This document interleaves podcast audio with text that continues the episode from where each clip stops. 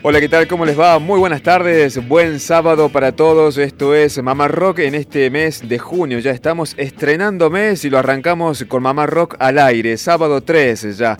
Lucas Fernández, Lucio Carnicer y quienes habla Germán Hidalgo somos los encargados de hacer Mamá Rock para todo el país. ¿Cómo le va, Lucas? ¿Qué tal, Germán? ¿Cómo le va? Buenas tardes a usted, a toda la audiencia. Todavía sigo con esta congestión. Disculpen, disculpen. ¿Cómo dura esto, che? La audiencia de los sábados. Hemos estado toda la semana desde Radio Nacional Córdoba con Mamá Rock en este estado. Sí. Pero no nos vamos a dejar vencer ni ganar. Eh, estamos muy contentos de compartir la tarde de sábado para las 49 emisoras de Radio Nacional Argentina. Un abrazo grande para el querido Lucio Carnicer, que está ausente con aviso, descansando esta semana. Y un abrazo grande para toda esa gente que nos escucha en todos estos puntitos. Vio que hemos puesto eh, aquí en el Facebook de Mamá Rock el mapa de la República Argentina con un puntito celeste en cada una de las filiales, cada una de las 49 emisoras de Radio Nacional Argentina.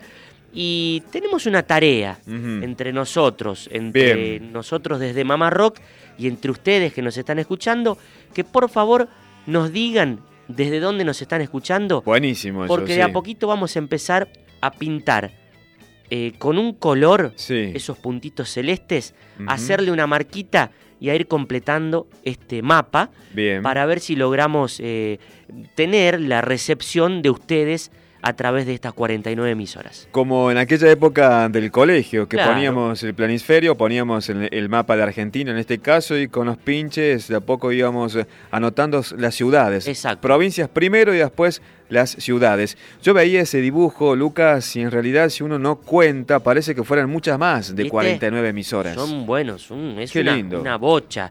Eh, aquí se comunicó, por ejemplo, Flavio Pigasi, dice... Qué hermosa red de puntitos celestes en los lugares más aislados. Nos escribe Flavio, un abrazo grande para él, que nos escribió desde la ciudad de Buenos Aires.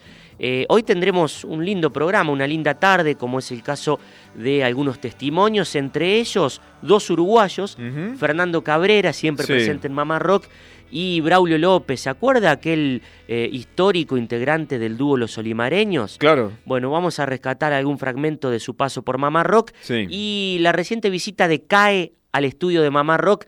Cae hablando de rock argentino y una anécdota con Papo imperdible. Así es, Cae, que brilló en los 90, estuvo con nosotros la pinta la mantiene el muchacho. Sí, sí, claro que sí. Eh, también testimonio de Guillermo Sánchez, el recordado bajista que se fue eh, el fin de semana pasado, el bajista fundador de Rata Blanca. Está desde los comienzos. Y recordaba y busqué, Lucas, porque en el año 2014, el día 20 de septiembre del año 2014, tuvimos la oportunidad de hablar con él. Recuerdo, sí. Así que vamos a rescatar un fragmento de esa entrevista hablando acerca de sus comienzos junto a Rata Blanca. El grupo mamarroquero de WhatsApp 0351 156 778 791. Momento de comenzar con algo de Gustavo Cerati. Nos vamos al año 2006 para muchos fue el disco más rockero de aquella etapa solista. Estamos hablando de el álbum Ahí vamos. Y vamos a arrancar Mamá Rock en este día sábado 3 de junio con el corte de difusión que fue Me quedo aquí. Bueno. O Tsunami. El propio Gustavo Cerati habla acerca de la temática de este tema y por qué le puso dos nombres, Tsunami o Me quedo aquí. Tsunami o Me quedo aquí yo a veces los temas le pongo nombre, viste, más allá de lo que el nombre, que termina, sigue, sigue teniendo sus sobrenombres.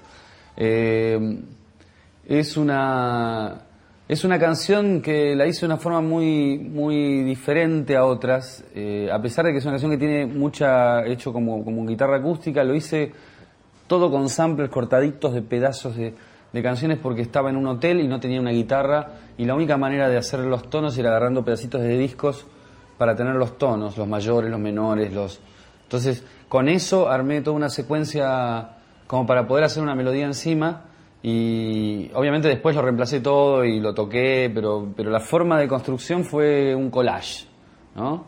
Y, y es una, como una declaración de, digamos, en principio yo siento que em, eh, en los últimos año y medio, una cosa así, he sentido un verdadero movimiento eh, emocional, no sé, viste, algo muy fuerte en el mundo que, que, está muy representado con ese tsunami ¿no? que hubo en, en, el Oriente, pero que de alguna manera es como una especie de, muestra gráfica de algo mucho más potente. ¿no?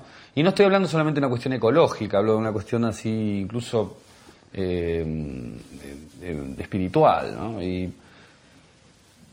Y también con esa cosa de, la persona que, que, decide quedarse ahí, ¿no? Que todo eso es, parte de la naturaleza, parte de lo que ocurre alrededor, que es una fuerza enorme, pero que nos está probando para quedarnos. Entonces, por un lado está ese tsunami que nos mueve todas las estructuras, las relaciones, eh, eh, pero por otro lado hay una decisión casi testaruda de decir, me quedo aquí, ¿no? Que pase lo que pase, me quedo aquí. O sea, mejor no moverme, frente a todo eso y un poco eso. Inspirar, no te enojes esta vez, lo vi venir. Como siempre, la reacción es tan lenta como mi voz,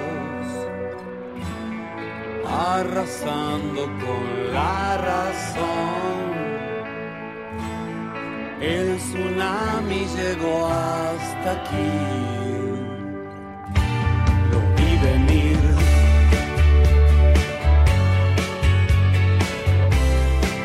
Si aprendemos la lección, sabrás que al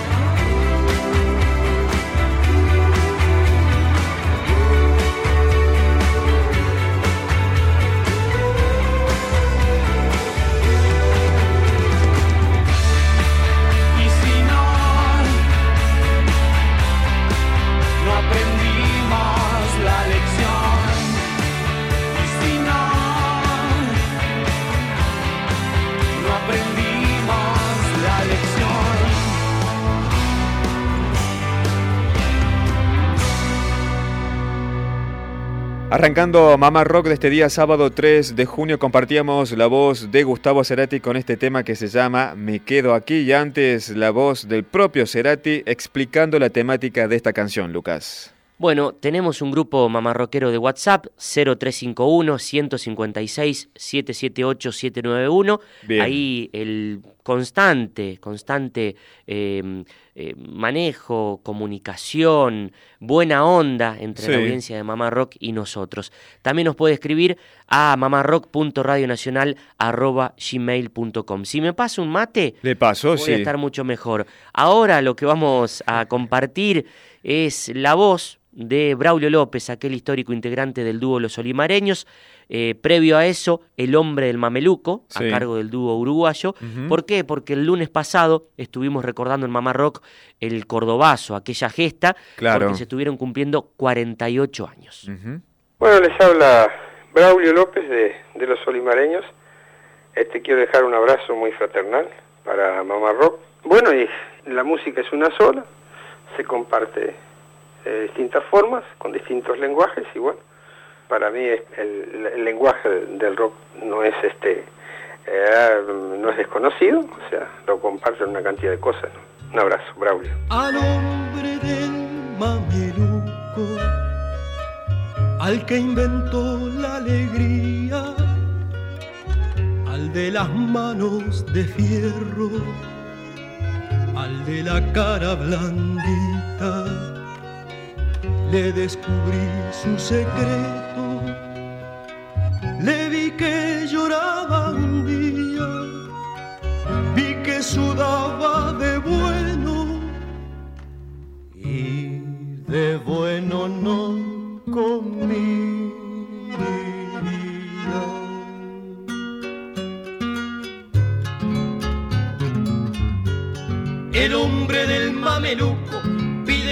hierba que alivia, la encontrará si la busca, rebelde y recién nacida, en la almohada de su hijo, en el tierno mediodía, en la página olvidada. Mi tierra vale mi vida.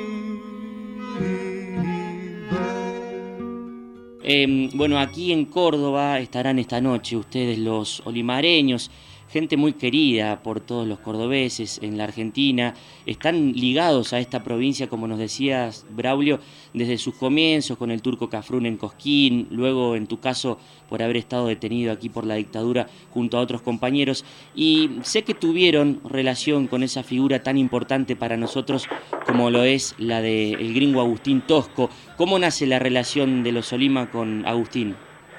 Ah, sí, nosotros este, compartimos eh, muchas cosas con él porque em, lo conocimos personalmente, eh, cantábamos muchas veces en Luz y Fuerza ahí en, en, en Córdoba, este, y bueno, y él estaba en los lugares, cuando nosotros fui, íbamos a veces a Luz y Fuerza a cantar, que lo hacíamos desinteresadamente porque ellos hacían cosas y nos invitaban y nosotros íbamos, y bueno, este, compartimos la mesa tomando un café o tomando un vino muchas veces con, con Agustín, que bueno, es uno de esos seres este, que, que ha parido esa provincia de, de- tan importantes, ¿no? Para, para todo, desde el punto de vista humano, desde el punto de vista, no sé, como, como tipo de conductas intachables, ¿no? y que se mueran los lobos, los que siempre se decían el peso lo arregla todo, que se mueran, que se mueran los que mataban sin culpa al chico de la camisa y exprimían al obrero, dejándolo seco en vida, que se mueran, que se mueran, que se mueran, que se mueran, que se mueran. Por Dios, que se mueran. Para mí es una, es un- eh, eh, son de esos seres que, que, que, que son necesarios y casi imprescindibles, ¿no? Tal cual, alguna vez eh, recuerdo haberte escuchado contar eh, una anécdota muy, muy profunda, ¿no? De, de haberlo ido a visitar al, al gringo con Pepe cuando estaba en la clandestinidad. Sí, sí, sí, claro que andaba este seguro de matrero. Claro. Sí, sí, tuvimos esa gran alegría de poderlo acompañar con nuestro canto en esos momentos. No me pregunten quién soy, ni si me habían conocido los sueños que había querido. Crecerán aunque no estoy. Ya no vi, pero voy en lo que andaba soñando. Y otros que siguen peleando para nacer otras rosas En el nombre de esas cosas todos me estarán nombrando.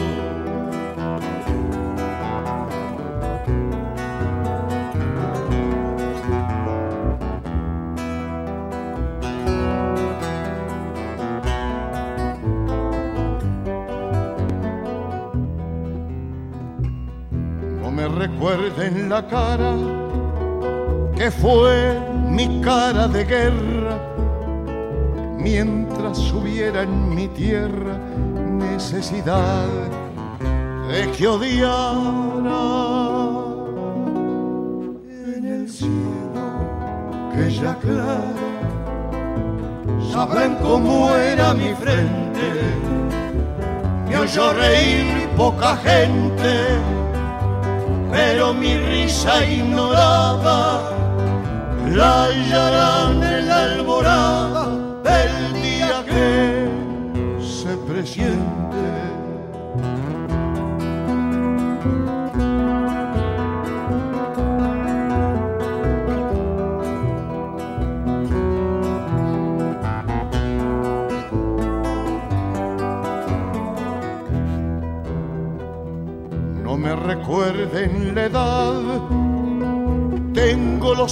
de todos. Yo elegí entre muchos modos ser más viejo que mi edad. Y mis años de verdad son los tiros que he tirado. Nazco en cada fusilado y aunque el cuerpo se me muera, edad verdadera del niño que liberado mi tumba no anden buscando, porque no la encontrarán. Mis manos son las que van en otras manos tirando. la que está gritando, sigue entero, y sepan que solo muero si ustedes van aflojando, porque el que murió peleando vive en cada compañero.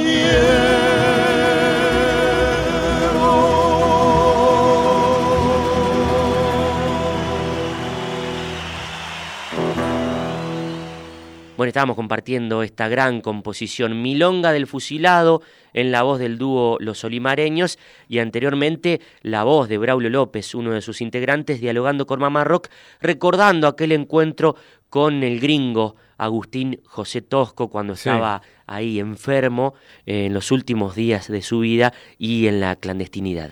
Qué linda tarde que tenemos acá en Capital, 3 de junio, Córdoba capital para todo el Sí. país, ¿sí? Momento de buenos mates y momento también de continuar con los testimonios. Qué cantidad de visitas que tenemos en Mamá Rock, es un placer. Un placer, un placer. Y también nos va a gustar que ustedes nos escriban desde dónde están sintonizando Mamá Rock para que de a poquito vayamos pintando este mapa de la República Argentina con las 49 emisoras que transmite Mamá Rock los días sábados. Bueno, vamos con Cae, el muchacho rubio que mantiene la pinta, mantiene la voz y todavía ese carisma está vigente. ¿Escuchó rock nacional él? Oh, ¿Cómo que no? Pero digo, en esa época que era del rock argentino, que te seducía, que escuchabas o si fuiste de curtir eh, recitales de rock. Sí, mucho recital de rock nacional, pero a mí siempre fue una banda de, de, de- de cabecera mía fue Soda Stereo, por, por la edad, de, ¿no? Por- porque no llegué a Cerú, que también me encantaba. Por Pero los escuché- 80 también. Sí, no, no, escuché, no, o sea, solamente escuchaba los discos de Cerú, no llegué a ver en vivo en vivo, salvo cuando volvieron. Claro, no y era una versión bastante cambiada. Eh, pero sí, crecí escuchando los grandes, eh, a, a Cerú, a Sui Generis, a Gieco, a, bueno, a Papo con Riff, que era una de mis bandas preferidas. Tuve la suerte de conocer a Papo también. Apareció un día en la peluquería de mi viejo. Mi viejo tenía una peluquería en Villa del Parque, él vivía en Paternal, muy cerca. Y este y venía porque se quería voltear a una de las empleadas que le decían Marte Marta se llamaba y le decían Marteta, así que imagínate, este, apareció Papo, apareció Papo a cortarse el pelo, vino un par de veces en busca de Marteta, porque apenas se cortaba una cosa así, y fue mi primer, Papo fue mi primer autógrafo, el primer autógrafo que yo le pedí a un ¿Ah, artista, me lo firmó Papo cuando yo tendría 11 o 12, y, y, lo cuento siempre esto cuando, cuando da entre amigos. El, el, hijo de puta me puso en el, en el autógrafo, no puso con afecto, con cariño, como él me puso desgraciadamente papo, me puso. Y me genial, es algo que todavía conservo y, y, y, fue, fue muy groso. Después tuve la suerte, él no se acordaba, pero muchos años más tarde nos tocó, eh, él era el número de cierre y yo toqué un número antes en el festival argentino que se hace en Estados Unidos, en Miami. Uh -huh. Me tocó, si bien es un festival que se hace con muchos géneros musicales, me tocó a mí tocar antes de él y lo fui a saludar al camarín y no, no se acordaba. Se acordaba un poco más de la empleada de mi viejo Marteta. que de mí. De Marteta le había quedado más, pero, pero bueno, y, y sí, seguí todos los recitales. Muchas de la primera época de Soda, cuando hicieron su primera obra y cuando hicieron primeros grandes recitales yo estuve ahí. Me gustaba otra banda del rock nacional que era Fricción. Bien. Este, me gusta Divididos, me rompe la cabeza. Este, de hecho, el, uno de los compañeros de la banda de mi hijo, que son tres pibes de 18, es, digamos, el alumno directo de, de Gil Solá, que es el batero de Divididos, Bien. que fue el batero de Divididos. Así que bueno, muchas cosas me unen al rock nacional, a pesar de haberme abierto un segmento casi paralelo, yo hice mi propia historia y hoy esas puntas se vuelven a juntar, porque claro. yo me junto en una entrevista con un bebé con Tepomi y charlamos de estas cosas y nos volvemos locos claro. y vemos cuántas cosas en común tuvimos sí. mientras uno estaba. Este, y quizás yo no figure en ninguna enciclopedia de rock nacional, y pues quizás está bien, porque por ahí soy un artista quizás más ligado a lo latino, pero sí, viví muchas cosas del rock nacional, ¿eh? muchas cosas. He visto a Sumo en lugares para 30 uh. personas, eh, he viajado en tren con Luca Prodan, que viajaba y se bajaba en la estación de Palomar, sí. y el tipo venía, ella era una leyenda del rock y viajaba en, en tren, o sea, en tren, sí, en, sí, sí. en, transporte público. ¿No lo hablaste nunca? En, en el furgón. Sí, sí, charlamos, charlamos. En, en, realidad siempre iba muy bien acompañado, Ah, te digo, porque era borracho pero no boludo. Este, y yo también, por suerte, y muchas, sí, sí, yo he charlado, he, he, tenido viajes a la madrugada, tomábamos el tren de las 4 de la mañana. Sí que salía de la estación Palomar, este, pasaba un tren por hora. Mira qué locura claro. de qué terminamos hablando, sí, ¿eh? Sí, sí. Y, este, y, y, he charlado bastante con, con Prodan, un tipo muy lúcido, muy uh, lúcido. Culto. Chabones adelantados a su época sí. 100%, ¿no? Así que bueno, nos queda pendiente para otro día. Si quieren, claro. vengo, les traigo mi disco preferido y charlamos de rock nacional. De una.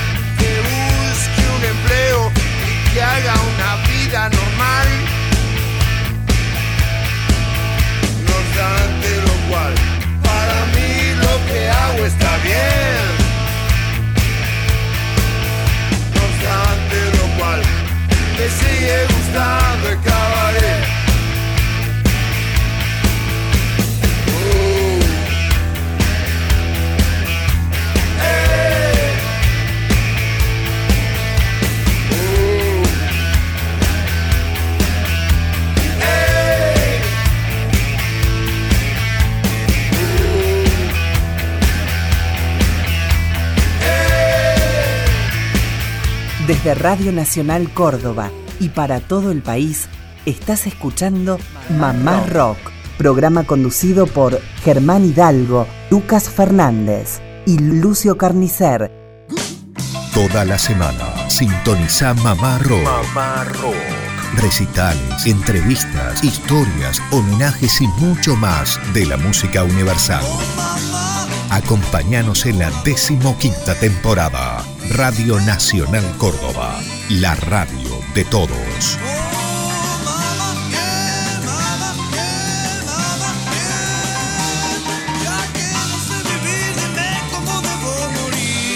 15 años en el aire de Nacional Córdoba.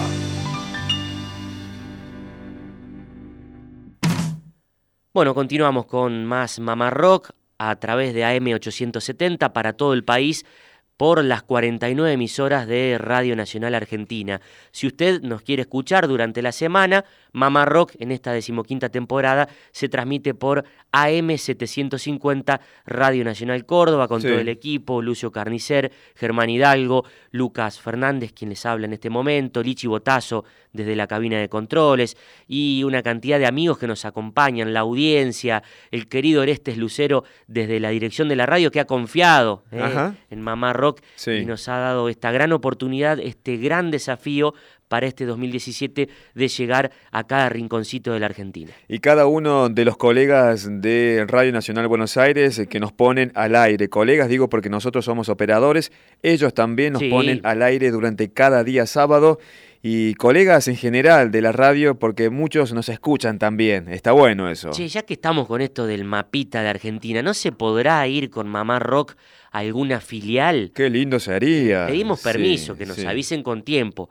Pedimos permiso en casa y por ahí llegamos con Mamá Rock eh, a alguna filial de estas 49. ¿Usted qué dice? ¿Nos recibirán, Germán? ¿Cómo que no? ¿Qué le gustaría, por ejemplo? ¿El eh, sur? y ¿Norte? Yo tengo el sueño de conocer las Islas Malvinas. ¿En serio? Así que mientras más al sur sea, mejor todavía. Bien, me gustaría repetir visita a Bariloche. Yo Fui, fui solamente con el viaje de estudio. Me gustaría ir con otro fin. Bueno, mira, eh, Bariloche de las Islas Malvinas está a mitad de camino. Por ahí lo dejo ahí, en Bariloche, unos días y me voy hasta las Malvinas. El norte también. El norte también existe. Digo, para que elijamos todo, todo, todo el país. Claro que sí. Continuamos con más testimonios. ¿Qué tiene para presentar? Fernando Cabrera. Em, estuvimos dialogando con él hace poquito y él eh, conmemoró, mejor dicho, recordó lo que fue ese gran homenaje a don Alfredo Citarrosa en Montevideo el año pasado por el aniversario, el aniversario por los 80 años de su nacimiento. Encimados al cerro y al horizonte, uno mira para el pueblo y el otro al monte. Y hasta cosas trabajo se les merece. Este agarra el arado Martín Buscaglia, cada vez que podemos eh, lo vamos a ver cuando anda por Córdoba, por alrededores. Eh, recuerdo que estuvo ahí en el homenaje a Citarrosa junto a Lisandro Aristimuño, hicieron una versión de los dos criollos impresionante. Eh, como yo tengo un par de amigos que viajaron a, ver el homenaje, lamentablemente yo no pude, pero ¿cómo fue esa experiencia ahí vos como director de ese semejante homenaje, Fer? Bueno, tremenda. La verdad que me metí en, en camisa de once varas pero salí bien, salió todo bien. bien. Fue un trabajo que me llevó como seis o siete meses prepararlo, porque participaron, contando los instrumentistas, o sea, había violines, cuerdas, había este, percusionistas, etcétera. Contando todo, habían 52 músicos uh, en ese festival. Solistas solamente creo que eran 30, 31. Entonces imagínate el trabajo que fue coordinar todo eso y también en muchos casos hacer yo los arreglos de acompañamiento de cada uno. Y en este caso que vos nombrás, que fue muy lindo, fue muy llamativa la presentación de, de Buscaglia con Aristimunio, ahí fue este, para mí fue un descanso. Sí. Porque precisamente se me ocurrió la idea de juntarlos y cuando los llamé les dije, bueno muchachos, tienen estos dos temas, hagan lo que quieran, ni me llamen. con ustedes este, es un tema menos que me tengo que preocupar. Claro, me voy un rato al camarín. porque yo sabía que algo maravilloso iban a ser, ser capaces de hacer estos dos locos, ¿no? Y efectivamente lo que hicieron fue una maravilla, que quedó en, en el recuerdo auditivo de las 25.000 personas que fueron al estadio ese día.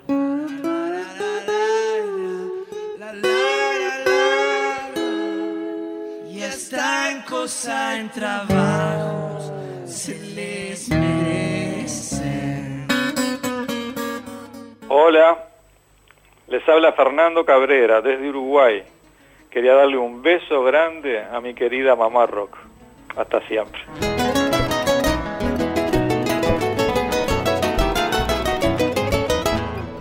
Allá en mi pueblo hay un pueblo que se llama No me olvides. Quien lo conozca que cuide su recuerdo como gema. Porque hay olvidos que queman y hay memorias que engrandecen cosas que no lo parecen, como el témpano flotante, por debajo son gigantes sumergidos que estremecen. Se lo pudo ver al Pepe Guerra y a Braulio López, otras, otras dos glorias de la música eh, uruguaya. Yo lo escuchaba a Braulio en una declaración, decía que era la primera vez que, que iba a ser acompañado por una guitarra eléctrica. Sí, no por una, sino por cuatro. Claro, claro, claro. Eso fue increíble porque fue una de las cosas para mí más motivantes de, ese festival lleno de, motivaciones, ¿no? Que fue eh, poner en, práctica una idea que yo traía de hace unos cuantos años y que la pude poner, práctica, eh, poner en práctica recién ahí porque me encontré con las personas, los músicos adecuados, que era armar un acompañamiento en la lógica o en el estilo de la, de la guitarra criolla, de la música criolla nuestra, ¿verdad? Sí. Como si habláramos, para poner un ejemplo para que los argentinos entiendan bien, como si habláramos de Roberto Grela, digamos, o de los guitarristas de Mundo Rivero, o de tantos guitarristas que al día de hoy tocan maravillosamente bien todos los géneros criollos, pero tocados con guitarras eléctricas, con un cuarteto de tres guitarras eléctricas y un bajo. Bien. ¿Cuándo vendrás a buscar lo demás? El que ayer te mentía, hoy te puede olvidar.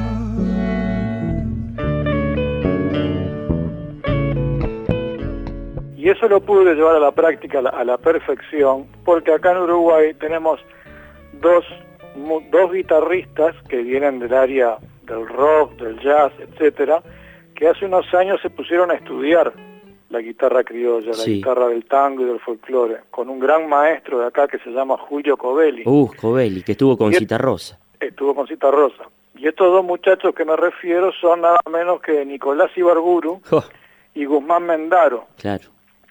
Que se han convertido en unos expertos de la música, de la guitarra criolla, aunque ellos tampoco habían tocado antes guitarras eléctricas en estos géneros. Claro, claro, claro. Entonces este, les planteé la idea, empezamos a ensayar, yo era el tercer guitarrista y Checo Anselmi, el bajo eléctrico, otro tipo muy experimentado en nuestras músicas criollas, y la verdad que el resultado fue increíble. Y uno de esos temas, porque también acompañamos a Serrat así, sí. y otro caso fue Braulio López, el ex integrante de los alimareños, claro este, y fue una maravilla realmente. El timbre de Braulio, aparte, la voz de Braulio, es tan, no sé cómo decirte, tan moderna, ¿viste? Tiene, tiene un, timbre, no sé, podría ser un cantante de rock perfectamente. Un sello propio tiene Braulio. Además, por supuesto, un sello propio. Eh, bueno, el resultado fue una maravilla. Qué pena que no me duela el dolor. Qué pena que no me duela tu nombre ahora. Qué pena que no me duela el dolor.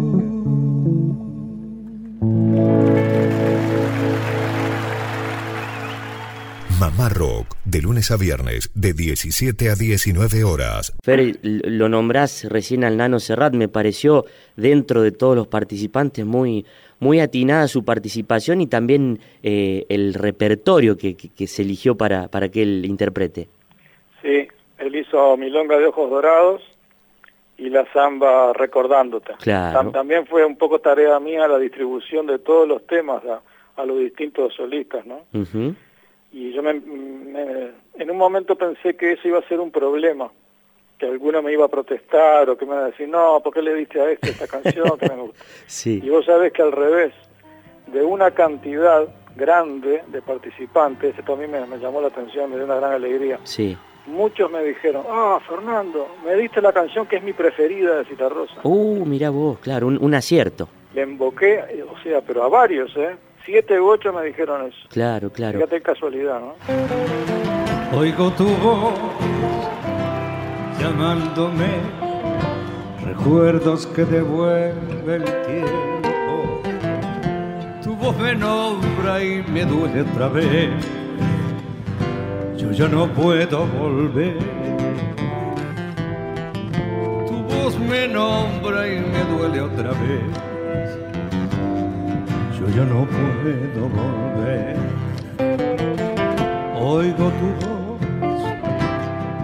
llamándome, silencio en el silencio y siento que es el vino que me engaña otra vez. Yo ya no puedo volver. Es el vino que me engaña otra vez. Yo ya no puedo. Y Nano, bueno, Nano Serrat era muy amigo de Don Alfredo, se vino de España exclusivamente para, para estar presente esa noche. No, fue increíble. Serrat vino, estuvo en total cinco o seis días acá en Montevideo. Sí, porque encima lo- para los- la- la- toda la parte de la conferencia de prensa, Sí, este, una- un espíritu de colaboración absoluto. Este, te- quiero aclararle a, la- a todo el mundo que a ninguno de todos esos maravillosos artistas se les pudo, era imposible económicamente pagarles el caché que ellos están acostumbrados claro. a ganar, ¿no? Claro. Todos vinieron por el pasaje y un pequeño viático del hotel y listo. Exacto. Igualmente Serrat, Claro. pero con el, con el agregado de que estuvo como seis días, ¿viste? Mm, mira vos. aparte como el día se suspendió porque llovió y hubo que pasarlo para el día siguiente, Claro. este, Serrat así al pie del cañón con un espíritu de colaboración increíble. E- Exacto, exacto. Igual que todos los demás. Ella como vos tenía los ojos color de oro, mirándolos casi lloro vos bien sabes aquel día. Nunca pensé que existía una mujer con los ojos así.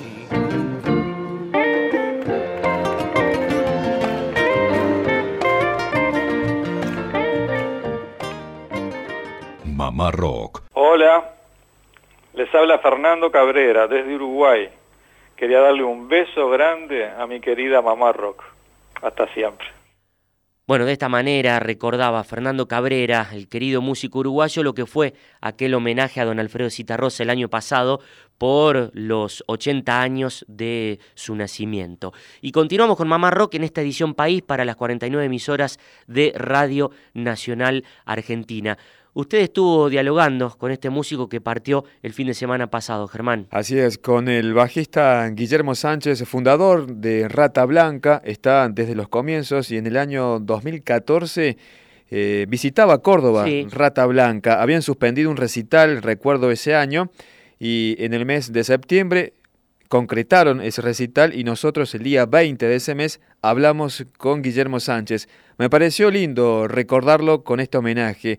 Si pudimos hablar con él, está bueno escuchar su voz. Claro que sí. ¿Mm? Bajista histórico de Rata Blanca que lamentablemente estaba eh, afectado por una grave enfermedad, no la pudo superar y nosotros hacemos este homenaje en su voz.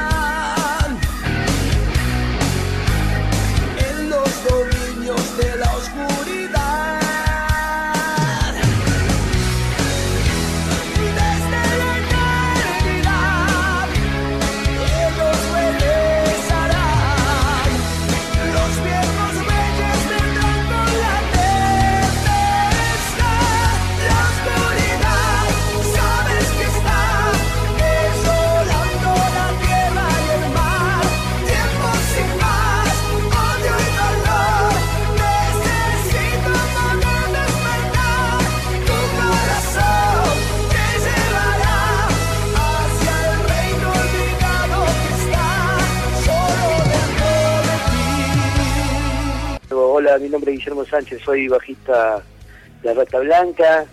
Para toda la audiencia de Mamá Rock y para todo Córdoba quiero mandar un saludo muy especial eh, de parte mía, de parte del grupo, agradecer por el apoyo de siempre y un saludo eterno para todos los cordobeses. Claro, recién decías 27 años ya de Rata Blanca. Vos, Guille, sos uno de los fundadores que está casi desde el comienzo de Rata Blanca. ¿Tenés esa antigüedad también con esta agrupación?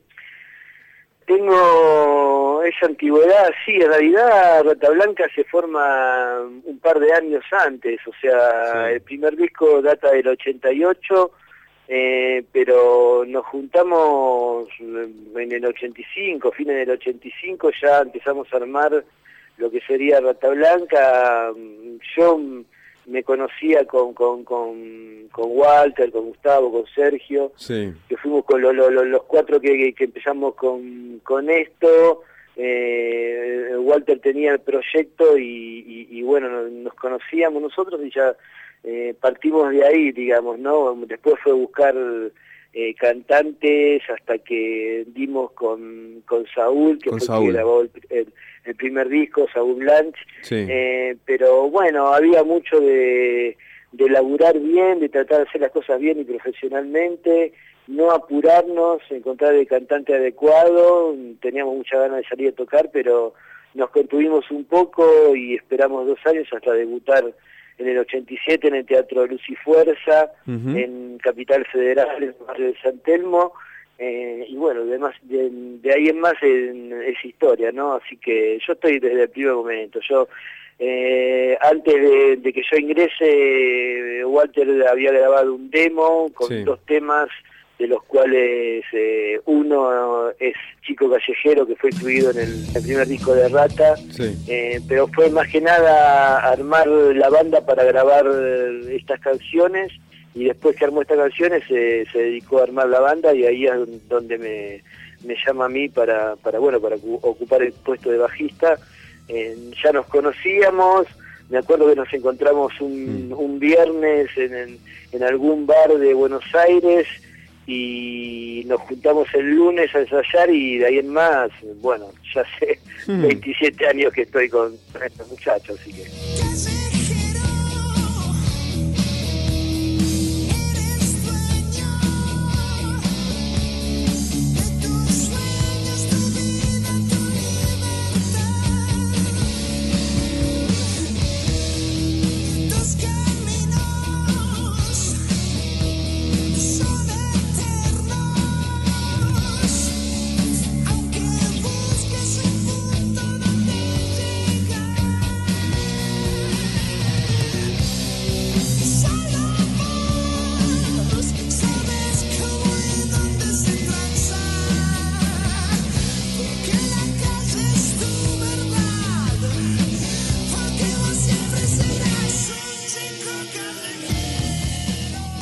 Qué increíble, ¿no? Te escuchaba y dijiste, me llamó para probarme como bajista, pero tengo entendido que vos arrancaste como guitarrista. Era, tocabas la guitarra y después te pasás al bajo. No con Rata Blanca. No, no, no con Rata Blanca, arranqué con la guitarra en realidad con, con, un grupo de barrio. Claro. Eh, y después, eh, por esas cosas de la vida, un día el, el que tocaba el bajo mm, no quiso tocar más en la banda, no me acuerdo cómo fue y medio que me hice cargo del bajo un poco para, para, para poder ensayar con el grupito y bueno, de ahí en más me, como que me, enamoré mm. del instrumento eh, y, decidí cambiar por, por, el bajo, la guitarra por el bajo, ¿no? Así que tengo, tengo digamos, los conocimientos básicos de, de guitarra y todas esas cosas que también aprendemos en, en el colegio, ¿no? Sí, Tocando folclore y demás. Coincides entonces con Walter Jardino que él arrancó también tocando acordes de folclore, eh, pero quería preguntarte por qué este gusto por la música clásica y también por qué lo utilizaron o lo fusionaron con la música de Rata Blanca. Mira, a ver, el, el, gusto por la música clásica en realidad nace por, por el gusto de, de bandas como Deep Purple principalmente.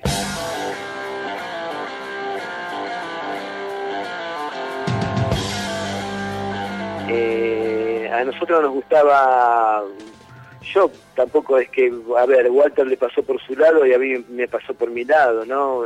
Me gustó Deep Purple y cuando me, em, empecé a investigar eh, de dónde era este grupo, cómo venía y, cuál era su carrera, eh, me, di cuenta o, aprendí que, había muchas influencias de, la música clásica, ¿no? Entonces, eh, es como fijarse en el maestro y en las influencias del maestro.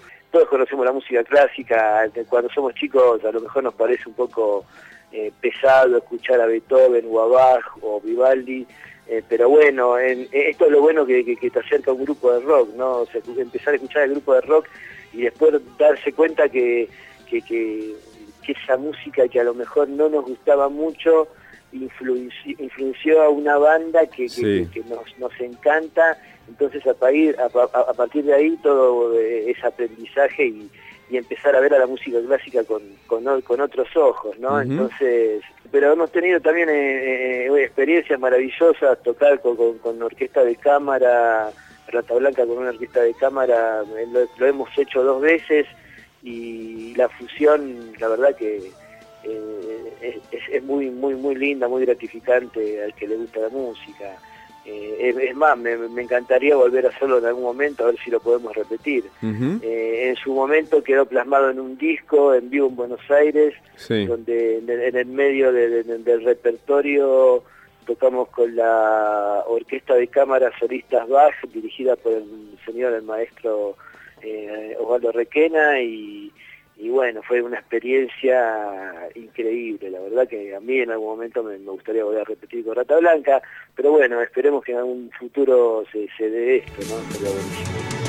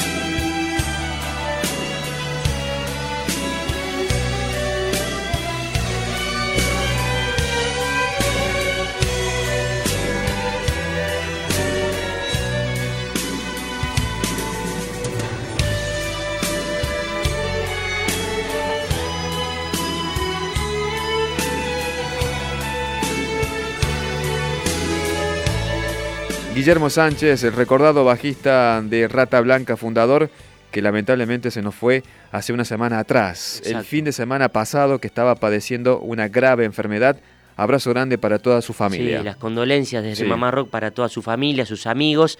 Este, y bueno, nos estamos despidiendo ya hasta el próximo lunes con Mamá Rock por Radio Nacional Córdoba y con la audiencia que nos escucha durante eh, los sábados a través de todo el país será hasta el otro sábado. Nos vamos con música de Babasónicos que va a estar actuando esta noche acá en Capital en el Teatro Mayor de en el Teatro Mayor que tenemos en esta ciudad, el Teatro del Libertador vienen a presentar lo que es este trabajo discográfico que se llama Repuesto de Fe Babasónicos. Un fuerte abrazo.